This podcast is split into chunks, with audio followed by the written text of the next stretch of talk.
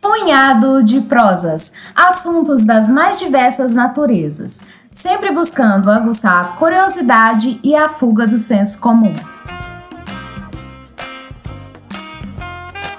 Olá a todos! Eu sou o João Paulo, este aqui é o Punhado de Prosas, o podcast de três amigos que apreciam a prosa livre e democrática. Na coluna dessa semana, tratarei do Afeganistão, país asiático que nas últimas semanas esteve presente em todos os noticiários, infelizmente por razões pouco louváveis. Mais uma vez, o país passa por uma convulsão política que pode afetar toda a geopolítica mundial. Vamos aqui começar fazendo uma caracterização do Afeganistão. O país tem uma população de 38 milhões de habitantes, que equivale à população do Canadá. Porém, ao contrário do país da América do Norte, a qualidade de vida no país asiático é muito ruim. No ranking da ONU, que mede DH, ou seja, qualidade de vida, o Afeganistão ocupa apenas a posição 169, isso no ranking com 184 países. Uma das formas de perceber a má qualidade de vida nesse país é analisando a taxa de alfabetização. Entre as pessoas com mais de 15 anos de idade, apenas 43% são letradas, ou seja, 57% da população afegã adulta é analfabeta. Porém, chama atenção aqui a distribuição das cidades do país. A capital, Cabu, é uma metrópole e é uma grande metrópole.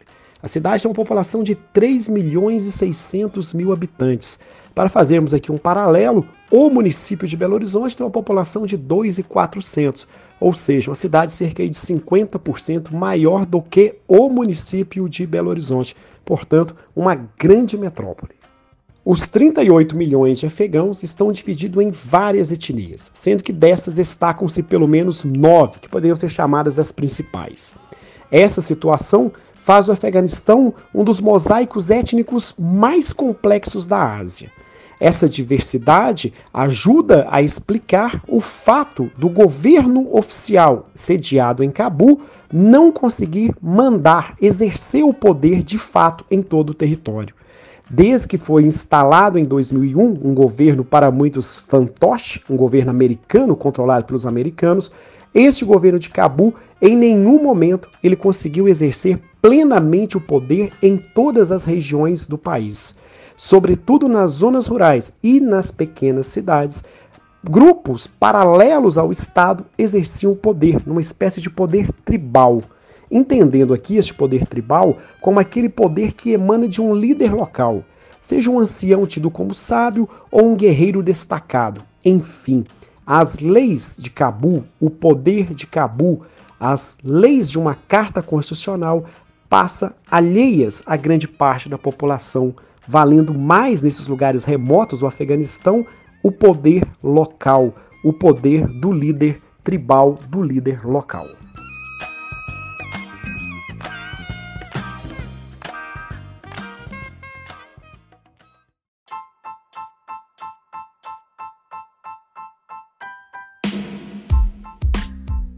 Outro aspecto muito interessante do Afeganistão remete sua história, mais especificamente a alcunha que se atribui ao país de cemitério de impérios.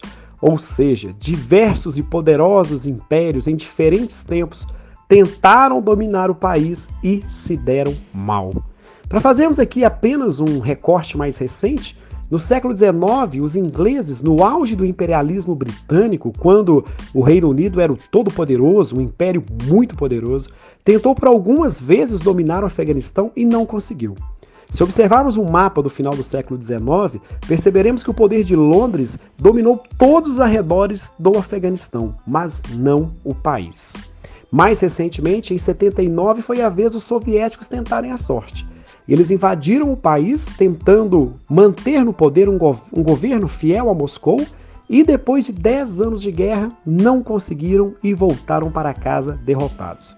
Neste conflito, chama atenção o fato de que os rebeldes que enfrentaram o poder de Moscou foram armados, financiados e treinados pelos Estados Unidos. Isso mesmo, num contexto de Guerra Fria era assim. Uma das duas potências invadia um país para fazer valer os seus interesses, a outra financiava os rebeldes. Só que no caso do Afeganistão tem uma daquelas ironias cruéis da história.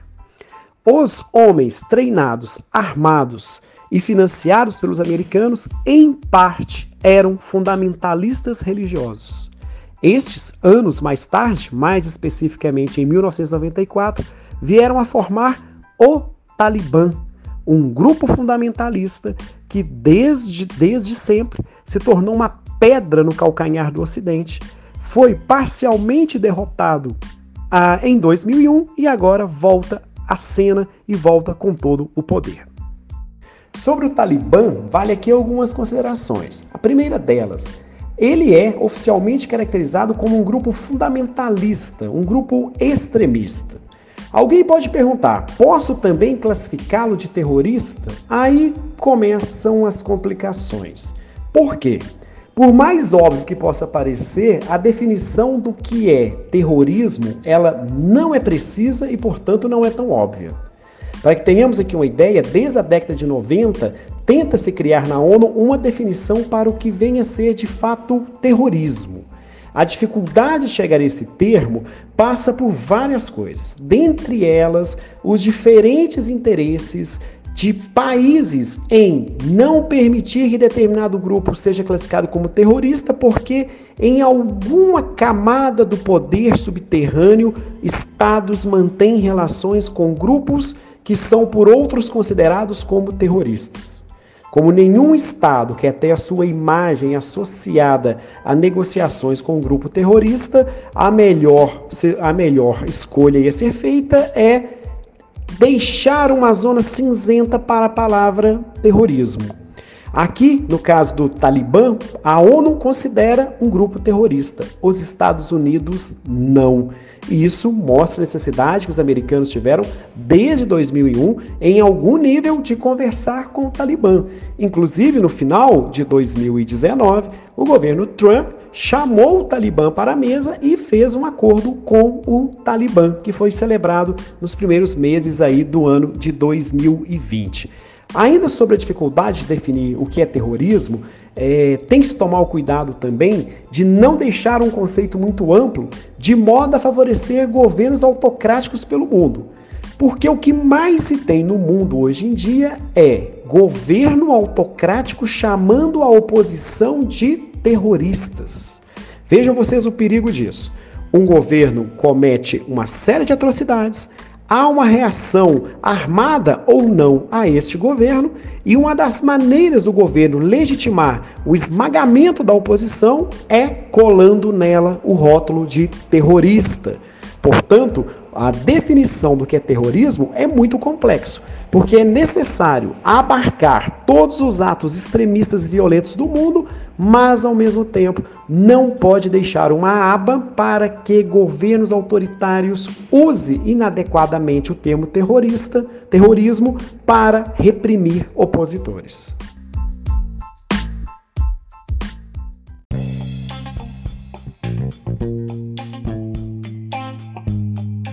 O Talibã significa em língua afegã os estudantes. Esse é um grupo que é composto por membros principalmente da etnia Pashtun, que é a mais numerosa do Afeganistão, cerca de 40% da população, e a sua territorialidade vai para além das fronteiras afegãs. Boa parte dessa, dessa etnia se encontra no país vizinho, no Paquistão. Aqui a gente começa a perceber a dificuldade de combater o Talibã, porque no limite é um grupo formado por pessoas de dois países, pessoas que não necessariamente reconhecem a fronteira Paquistão-Afeganistão como uma fronteira legítima. A percebem como a criação abstrata dos ingleses e esse povo permite flutuar livremente entre Afeganistão e Paquistão e nem por parte do governo afegão, nem do paquistanês há maior controle sobre essa fronteira nacional. Para a gente ter uma ideia da fluidez dessa fronteira, o Osama Bin Laden, quando capturado pelos americanos, ele se encontrava em território paquistanês. Bom, o que é que propõe o Talibã? O Talibã propõe uma versão radical da Sharia, ou seja, a lei islâmica. Isso no português mais claro significa uma interpretação chapada, literal, do livro sagrado para os muçulmanos, que é o Alcorão. Aqui vale uma observação. É importante sempre que pudermos combatermos a islamofobia. Ou seja, essa visão errônea que se tem de perceber os muçulmanos como radicais, como extremistas. De fato, há radicalismo, há grupos jihadistas no islamismo, mas esses representam uma ínfima parcela da população muçulmana. De modo geral, os muçulmanos são pessoas comuns como quaisquer outras praticantes de qualquer religião são apenas pessoas que têm a sua espiritualidade e a manifesta de maneira tranquila. O mesmo não se pode dizer dessa outra minoria, que são os jihadistas, estes que propõem uma interpretação chapada, radical, literal e violenta de um livro sagrado. Entre os anos de 1996 e 2001, o Talibã esteve no poder e de uma forma completamente arbitrária ao entendimento dos direitos humanos, introduziu punições de acordo com a interpretação radical da Sharia, a lei islâmica. Dentre as punições implantadas por este grupo estavam as execuções públicas de supostos assassinos e de adúlteras, sendo que as mulheres acusadas de adultério eram mortas a apedrejamento, uma morte lenta, dolorida e muito violenta. Além disso, nós tivemos amputações para ladrões, os homens eram obrigados a deixar a barba crescer, com uma barba grande, vistosa, extensa. As mulheres tinham que usar a burca, aquela vestimenta que deixa apenas os olhos de fora. A televisão, música, cinema, tudo proibido. Meninas só poderiam estudar até os 10 anos de idade. Depois disso, levavam uma vida reclusa em seus lares. E, além disso, atentados explosões de estátuas que remetessem a outros credos, a outros entendimentos de mundo. Aqui foi, ganhou notoriedade, ficou famoso quando o grupo explodiu duas estátuas de Buda. Buda, né, budismo, a religião ali ao lado, de origem na Índia, o Afeganistão está próximo, então houve em algum momento, né, ao longo da história, uma penetração do budismo no território que hoje forma o Afeganistão. É, são estátuas milenares com um valor cultural e histórico assim é, imensurável e durante o período do governo talibã eles explodiram essas estátuas com o argumento de que aquilo não representava a fé verdadeira, a, a fé libertadora e por isso deveria ser apagado esses registros né, de uma fé falha, que uma, de uma fé que não a verdadeira. Durante o período que esteve no poder, o Talibã abrigou no território do Afeganistão o grupo terrorista da Al-Qaeda, liderado pelo multimilionário saudita Osama Bin Laden. Ele precisava de um território e de uma certa proteção estatal para treinar os seus terroristas para que esses cometessem atentados mundo afora em nome da Al-Qaeda, praticando um jihadismo extremista. Dentre os atentados da Al-Qaeda, indiscutivelmente, de maior destaque estão aqueles que ocorreram nos Estados Unidos em 2001. A emblemática imagem de dois aviões colidindo contra o World Trade Center, uma imagem épica que certamente passará por séculos né, como um momento decisivo da história. A partir daquele instante, os americanos vão intimar o governo do Talibã pede ao governo do Talibã a entrega imediata de Bin Laden e de todos os membros da Al-Qaeda que estão no território afegão. Todavia, para surpresa de muitos, o governo afegão se recusa a entregá-los, com o argumento de que estes eram hóspedes em seus territórios e tendo em vista os valores de seu povo, a tradição de seu povo, jamais se entrega um hóspede. Um hóspede é da família e logo por ele se luta até o final. A partir da recusa do Talibã de entregar Bin Laden e seus comparsas, os americanos invadem o país em 2001 e rapidamente derrubam o governo talibã colocando no governo, colocando no lugar um governo fantoche, um governo devidamente controlado e manipulado por Washington. Todavia, a queda do Talibã do poder não significou a sua derrota, não significou a sua extinção. Os membros do grupo se refugiaram ao longo de todo o território afegão, usando como grande arma a seu favor a geografia local. O Afeganistão é um país predominantemente montanhoso, repleto de vales profundos e muitas, muitas cavernas. Essa condição dá grande vantagem para quem adota uma tática de guerrilha. Dessa maneira, os membros do Talibã montaram diversas e diversas emboscadas, armadilhas para os soldados americanos. Portanto, um domínio por terra era, foi algo extremamente difícil, para não dizer impossível. No auge, no auge da, da ocupação americana, isso no ano de 2010, 2011, os americanos chegaram a ter 100 mil soldados, 100 mil soldados no Afeganistão. E em nenhum momento eles conseguiram dominar plenamente o território. Em algumas regiões, as rurais, as mais montanhosas, o Talibã sempre esteve no poder sempre se mantendo à espera, à espera da saída dos americanos para a retomada do poder. Essa geografia acidentada, ela ajuda a explicar também a derrota que os soviéticos e os ingleses e outros impérios do passado tiveram no Afeganistão. E esse povo, o afegão, sabe como poucos utilizar a geografia a seu favor, utilizar o relevo montanhoso para as emboscadas contra soldados profissionais. De pouco valeram os aviões supersônicos americanos, os seus mísseis megapotentes, para uma tática de guerra irregular, na qual combatentes do Talibã se refugiavam em pequenas, pequenos acidentes do relevo e dali montavam ataques surpresas ciladas para os soldados americanos. Todavia, aqui se faz uma pergunta inevitável. De onde o Talibã arrumou recursos econômicos para uma, uma luta tão longa contra o exército mais poderoso do mundo? Bom, o Talibã é, antes de qualquer coisa, para muitos, uma milícia uma milícia que se financia por diversos caminhos. Se financia através de extorsão, cobrando taxas de proteção, como uma espécie de mafiosos italianos. Se financia através do comércio de matéria-prima de heroína papoula da Índia, que é bastante cultivada, o, as condições climáticas e de solo são muito favoráveis no Afeganistão para a produção desta. Comercializam elas, obviamente, nos comércios paralelos, no submundo do comércio. E além disso, ao que tudo indica, o Talibã recebe grana de alguns estados nacionais. Os estados nacionais sempre lembrados são a Arábia Saudita e Paquistão. Ambos os estados negam veementemente qualquer ajuda. Todavia, há consideráveis indícios de que, por debaixo dos panos, nos bastidores, nas, não de forma oficial, que fique claro, os estados, mas de forma suboficial, aquele secretário que transfere uma grana para um projeto que vai para o secretário, que vai para o vizinho, e no final de toda essa história o dinheiro vai cair lá no Talibã.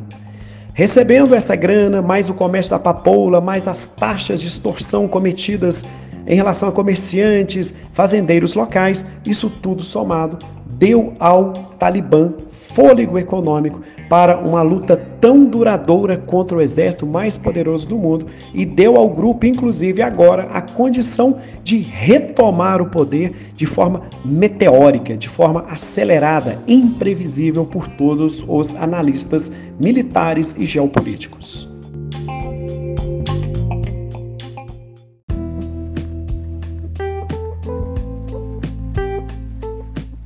Agora a questão que se coloca é a seguinte: como será o Afeganistão com o Talibã no comando?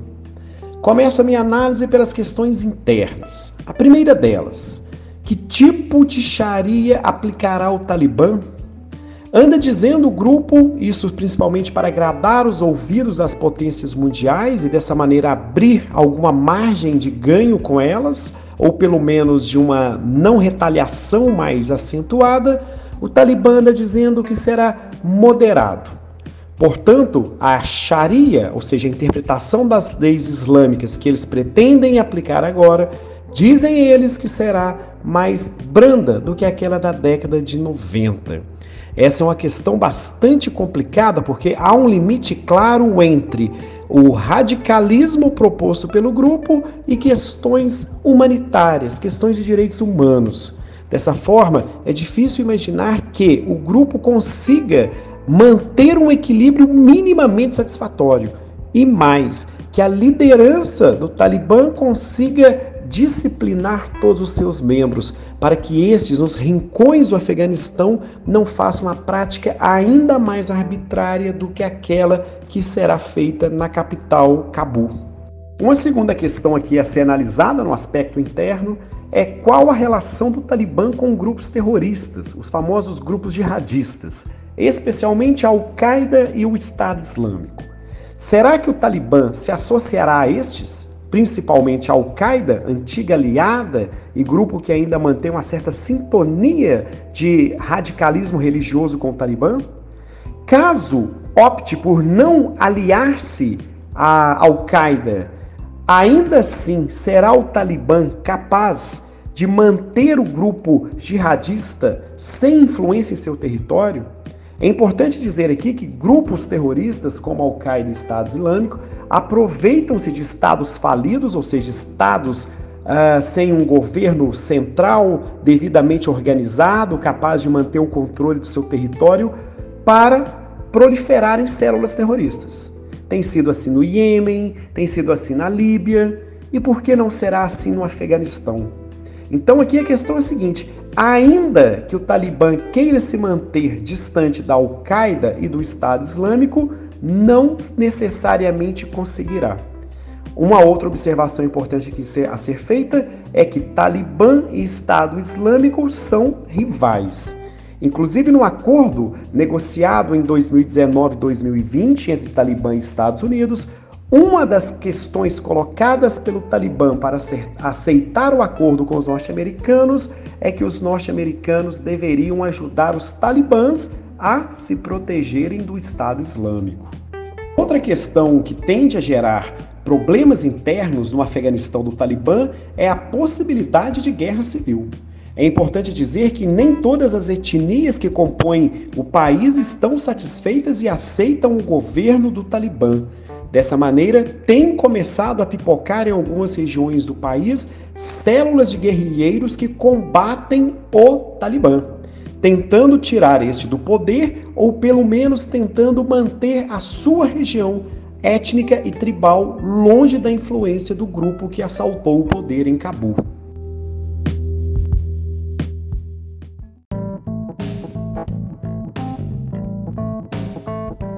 A partir de agora, analiso aqui questões vinculadas à chegada do Talibã ao poder e a influência, as consequências disso na política internacional, ou seja, na geopolítica internacional. Analisarei da seguinte maneira: o que ganha e o que perde cada uma das potências mundiais e cada um dos vizinhos imediatos do Afeganistão. Para todos os vizinhos, toda a comunidade internacional e para as grandes potências mundiais, há um risco muito claro. A chegada do Talibã ao poder pode levar a uma degradação política e econômica rápida do país. Isso tende a criar grandes fluxos de refugiados. Afegãos desesperados, fugindo do Talibã, fugindo da miséria, tendem a cruzar rapidamente fronteiras. O Irã e o Paquistão seriam dois destinos mais previsíveis devido à proximidade geográfica. Mas fluxos de refugiados podem facilmente alcançar Rússia, leste europeu e, por que não, mesmo a Europa Ocidental. Dessa maneira, todos os países vizinhos já se preparam, seja através de ajuda humanitária ou de fechamento de fronteiras para este primeiro eventual problema.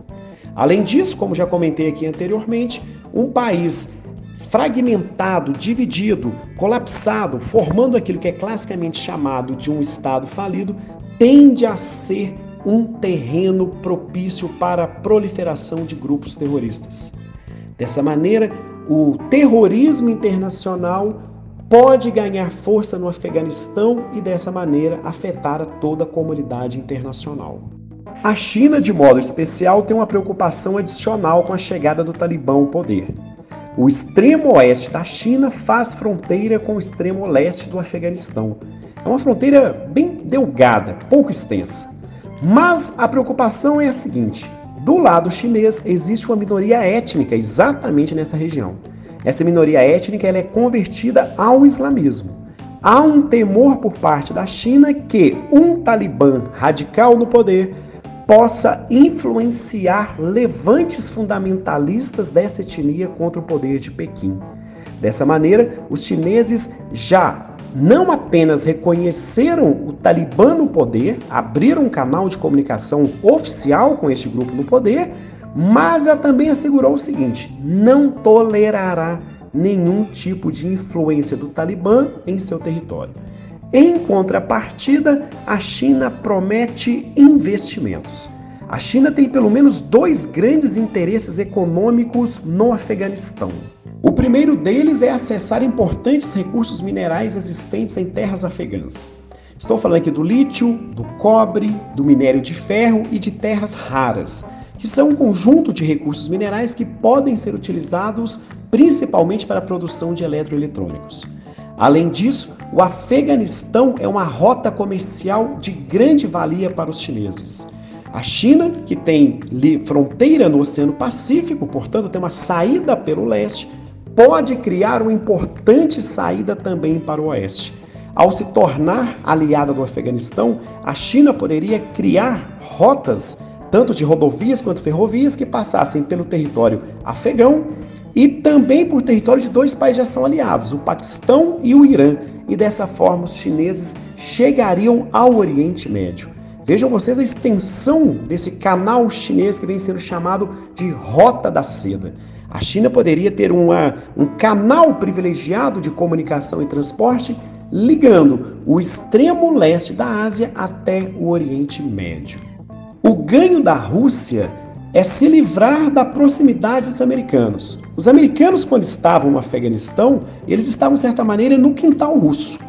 O Afeganistão está separado da Rússia por apenas pequenos países. Ou seja, em uma eventual guerra, ou pelo menos uma ameaça de uma, os russos estariam muito próximos de Moscou, estando no Afeganistão.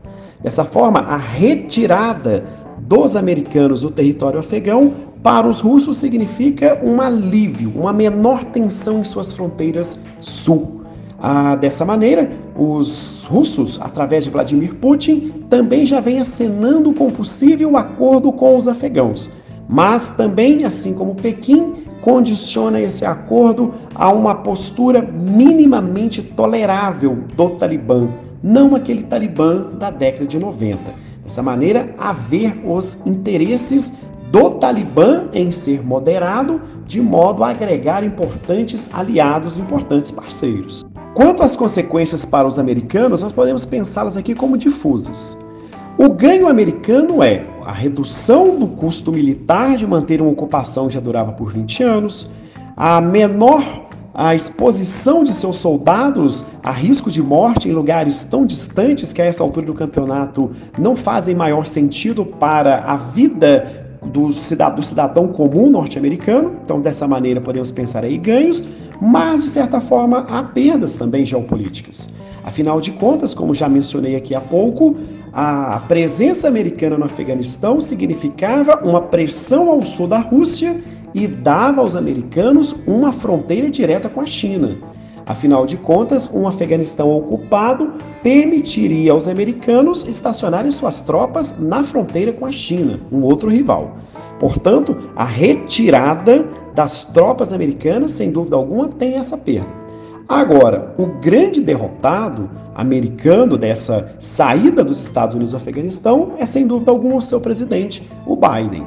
O Biden perde não por retirar os americanos do, do, do, território afegão. Afinal de contas, esse já é um desejo majoritário na população norte-americana. Mas o Biden perde pela forma como a coisa está sendo feita.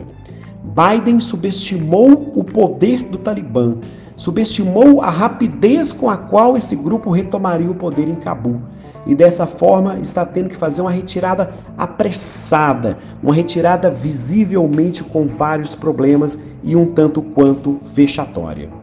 Para fechar este podcast, deixo aqui uma rápida reflexão. Tenho observado por parte de muitos a criação de um discurso no qual os afegãos são colocados como pessoas um tanto quanto extremistas, radicais, intolerantes e coisas do tipo. É necessário tomar muito cuidado para que não caiamos nessa armadilha. Afinal de contas, o Talibã ao todo representa um efetivo estimado de 60 mil homens.